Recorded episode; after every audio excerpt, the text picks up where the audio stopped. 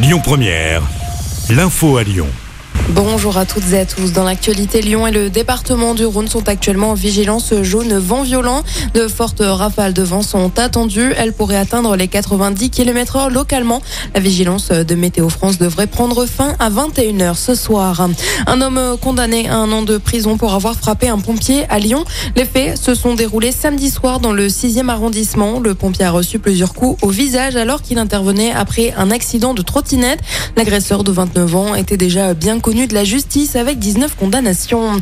Y aura-t-il des trains à Noël? Les syndicats maintiennent leur préavis de grève pour ce week-end. Il faut donc s'attendre à des perturbations, notamment dans les gares lyonnaises. La SNCF va dévoiler aujourd'hui ses prévisions de circulation pour permettre aux voyageurs de s'organiser. Le week-end du Nouvel An est également concerné par cette grève des contrôleurs.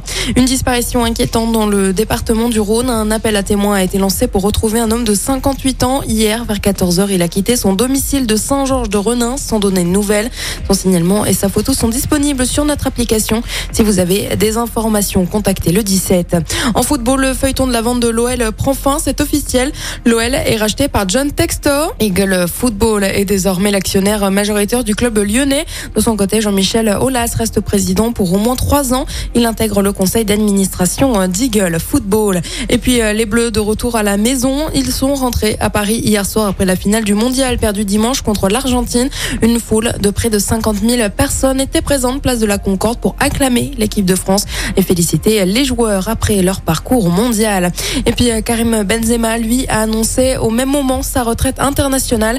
Il aura disputé 97 matchs et marqué 37 buts sous le maillot tricolore.